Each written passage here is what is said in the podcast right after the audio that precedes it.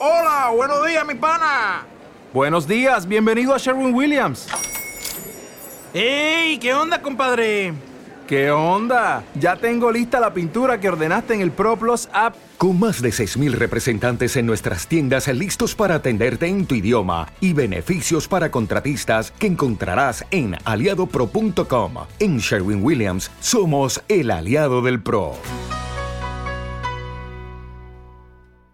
Buenos días, Puerto Rico. Soy Carmen Enit Acevedo y estamos en Noticias con Café. Hoy lunes, 20 de abril del 2020.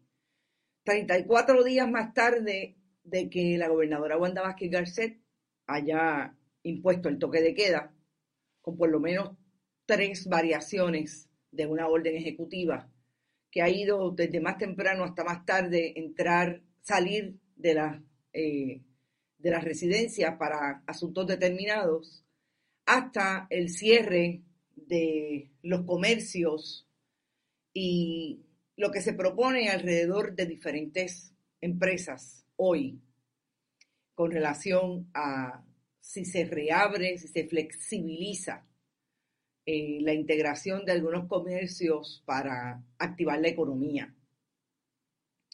Voy a hablar con el secretario de Salud, Lorenzo González Feliciano, y después vamos a diferentes temas que se quedaron en el tintero en el fin de semana, sobre todo todo lo que tiene que ver con eh, lo que ocurrió, Victoria Ciudadana, Néstor Duprey. Vamos a hablar primero con el secretario. Buenos días.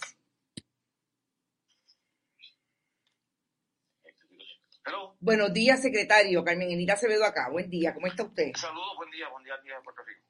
Secretario, estamos eh, hoy con una pregunta que tiene la Organización Mundial de la Salud realmente tres preguntas que hace para reabrir o para de alguna manera flexibilizar o activar, eh, flexibilizar los toques de queda y eh, reactivar la economía.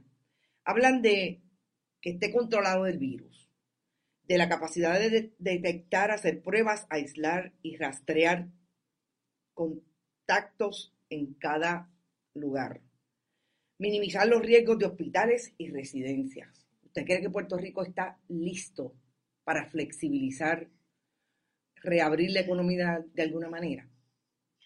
Todavía no estamos listos para abrirla de forma absoluta. Efectivamente, hemos hablado de la posibilidad de hacer modificaciones y estratificarla basado en la data que estamos viendo. Definitivamente, el ejemplo que, que siempre pongo es la utilización de camas de hospital la utilización de camas de intensivo, la, utilización de los recursos de ventiladores, eh, particularmente los hospitales de Puerto Rico. Así que sabemos que estamos en esas tres categorías eh, bajo utilización. Así que eso nos da cierto sentido de, de sentirnos en cierta medida algo preparado, mejor que lo que ocurrió en Nueva York, donde cuando tuvieron el pico no pudieron manejar el flujo gigante de pacientes, particularmente de los pacientes que se infectan severamente, que típicamente el 10% de la población queda positivo. Así que definitivamente hay unas variables que nosotros medimos que nos dan cierto sentido de eh, eh, no pasa absoluta, pero nos, nos dice estamos en una dirección correcta pero no podemos bajar la guardia en este momento. Hemos visto como otros países, ¿verdad? Yo siempre he dicho y lo repito varias veces, mil veces lo repetiré, que las primeras dos decisiones del toque de queda en Puerto Rico fueron decisiones empíricas, no fue basado en data, fue basado en una decisión, en un sentido común, un sentido de urgencia, particularmente de una persona, la gobernadora de Puerto Rico. La historia sí lo reconocerá. Muchos otros estados esperaron por data, esperaron por ver la cantidad significativa de muertes en sus salas de emergencia, en sus hospitales, para entonces tomar un toque de queda. Y entonces vemos eh, eh, respuestas casi eh, irracionales, como la que genera ayer Florida de abrir las playas al mundo, este, cuando realmente Florida es un hotspot, ¿verdad? Un, área de alto riesgo y particularmente que nos impone un riesgo a nosotros porque de Florida viene mucha gente a Puerto Rico. Así que en ese contexto, definitivamente seguimos utilizando la data que tenemos para tomar decisiones, no es perfecta, no es, es, grande suficiente como no la tiene nadie en el mundo, pero tenemos que utilizar prudencia y en este momento eh, no podemos bajar la guardia. Así que sí, cuando nos sentamos con la gobernadora hablamos de flexibilidad, eh, de modificación, ¿verdad? Eh, para llenar las necesidades de una, una población en particular. También he dicho, como ejemplo, para que la gente entienda lo que quiero decir con esto. Sabemos que la población de 65 años adelante eh, es de mayor riesgo, ¿verdad? Este, particularmente porque son las personas que tienen condiciones crónicas, están inmunocomprometidas de alguna forma, su sistema inmunológico, ¿verdad? No está fuerte como una persona más joven.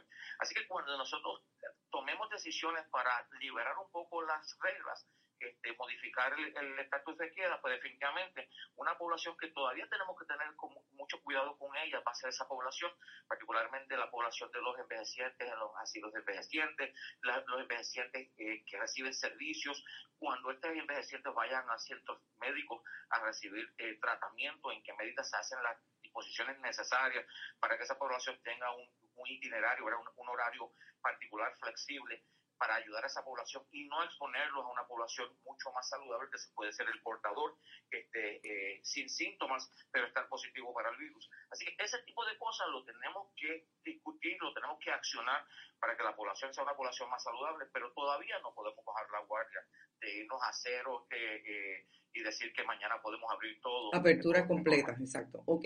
Usted habla de los datos. Sabemos lo que ha pasado con los datos, usted ha explicado con relación a lo que usted pensaba que estaba incluido, pero finalmente no estuvo incluido. Yo le pregunto hoy lunes, ¿qué ha hecho si algo a partir del viernes de que usted dice honestamente lo que está ocurriendo con los datos?